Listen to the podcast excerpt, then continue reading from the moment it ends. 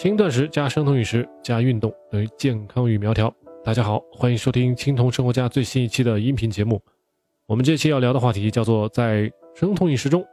食物的真正作用是什么？我们现在处在一个互联网的时代，处在一个非常商业化的时代。我们大多数人平常都不会仔细去想，我们吃进去的食物到底是什么？我们只不过是不停的往嘴里塞东西，让我们觉得肚子饱饱的。喝进去许多可口的饮料，那么只要我吃进去的东西能够让我开心，能够让我快乐，让我饱腹，这东西就是一个好的食物，是不是这样呢？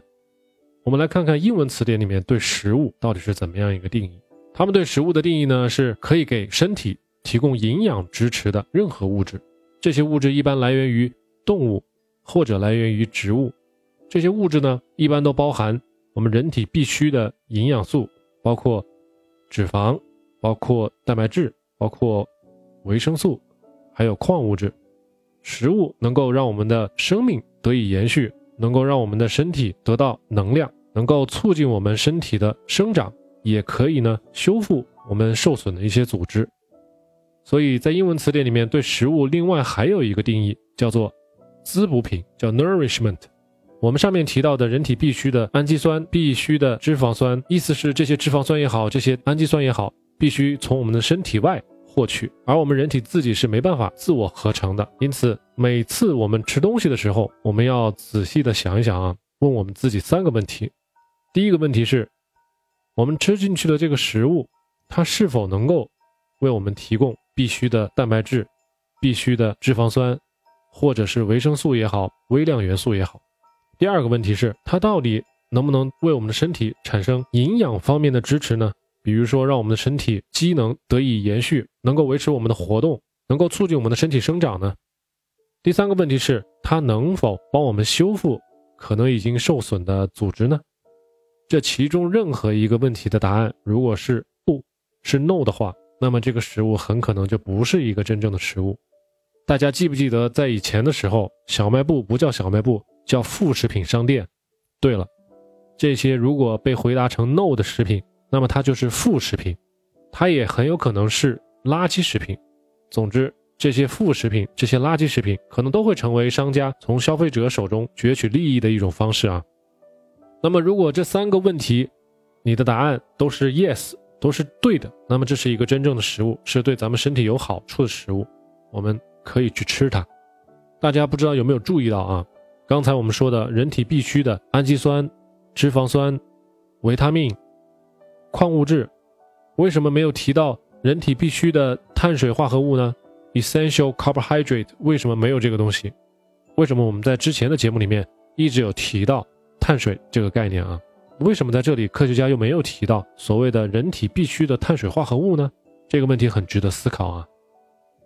那么咱们上面的英文对食物的定义里面提到了人体必需的脂肪酸、氨基酸、维他命，还有矿物质，但是少了一样东西，咱们在这儿给大家聊一聊。这个东西呢，英文叫 enzyme，翻译成中文叫酶，用现在比较流行的话叫做酵素。它是一种很复杂的蛋白质，不管是在我们体内还是在外部环境中，它能够起到一个催化剂的作用，能够让许多的。生物化学反应变得更快。如果大家对这个没有概念的话，大家可以去想一想啊，我们平常吃的老坛酸菜啦，我们吃的腌笋、腌肉啊，我们吃的腐乳啊，很多这种腌制的或者是发酵过的这种蔬菜也好，啊肉也好，它们都是经过酶的催化或者是发酵制成的。我们中国人最喜欢吃的酱油啊、醋啊。这些东西都离不开发酵的过程啊，都离不开酶。没有酶的话呢，我们体内所有的生物化学反应都会变得非常非常慢啊。但并不是说我们所有的酶都要从外界摄取，我们从母亲体内出生的时候，可能就已经从母体里面携带出了，或者是继承到了许许多多的酶。那么还有很多酶呢，是需要我们后天从食物中、从周围的环境中去获取的。所以如果说，我们就像实验室的小老鼠一样，把你关在一个相对洁净的环境里，你的肠道里面甚至没有任何酶的话，那我们也许很多食物都没有办法消化，更不用谈去吸收了啊。互联网上有一句话叫做你是你吃进去的东西组成的。这句话对了一半，另外一半应该怎么说呢？你是你吸收的食物组成的。这个话更准确一些啊。我们举一个例子，比如说我自己吧，我发现我自己乳糖不耐受，我每次我喝牛奶呢，稍微喝多一点点，我可能会拉肚子。但是呢，我吃 cheese 吃芝士的话呢就没有问题，而且消化的很好，不会有拉肚子的现象，而且觉得很满足。这个味道奶香味我也特别喜欢。为什么我能很好的消化芝士，但是我又消化不了牛奶呢？就是因为这些 cheese 在工厂里或者是在作坊里面，它们已经被酶，这个酶可能是人工添加的，也有可能是周围环境里的，已经处理过了，经过很长时间的发酵，最后呢，它转变成为了一种我们人体大多数人能够消化的啊一种食物。如果单纯的生牛奶，或者是稍微经过巴氏消毒的牛奶直接端上来。我们就会存在一部分人消化不了，而这部分牛奶就被浪费掉了。所以说，酶对我们人体充分利用食物、吸收食物是非常有帮助的。我们上面提到的人体必需的氨基酸、脂肪酸、维他命、微量元素，还有酶，如果食物里面含有这所有的五样东西，这就是一个非常非常好的食物。其实这些食物并不是说很难找，我们平常。不管是蔬菜也好，一些新鲜的肉类也好，它们又有脂肪酸，又有蛋白质，又有维他命，又有矿物质，而且呢，因为它是新鲜的，没有被杀菌，没有被消毒，没有被做过防腐处理，它的表面也好，它的内部也好，都有相应的酶的存在，所以我们不需要一个个的去打着显微镜去找这五样东西到底在哪儿啊，只要它是新鲜的食品，那么它大概率就是一个